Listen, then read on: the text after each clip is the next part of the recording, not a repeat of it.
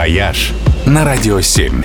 Всем привет! С вами travel эксперт Ольга Яковина. По статистике, в самолете нервничает каждый пятый пассажир, а каждый десятый испытывает настоящую панику. И эти цифры одинаковы во всем мире. Аэрофобия не связана с реальной статистикой авиапроисшествий. Это симптом внутренней тревожности, для которой самолеты служат только триггером.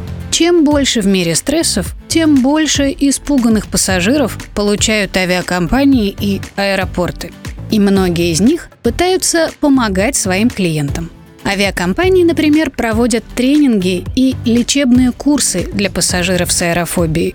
Причем иногда онлайн-версии этих курсов доступны прямо на борту во время полета. Одна японская авиакомпания придумала специальное отвлекающее приложение – это головоломка, в которой надо гонять шарики через препятствия под расслабляющие мелодии и звуки. Игрушка забирает на себя внимание, и человек в итоге не нервничает.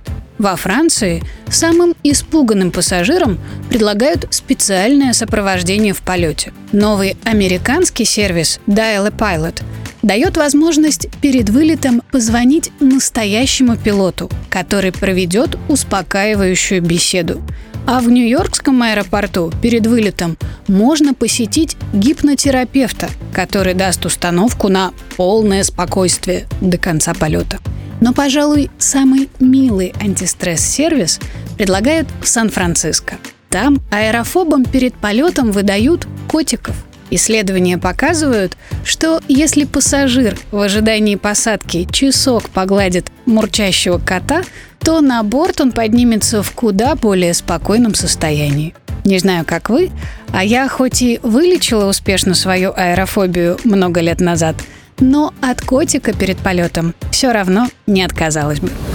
«Вояж» только на «Радио 7».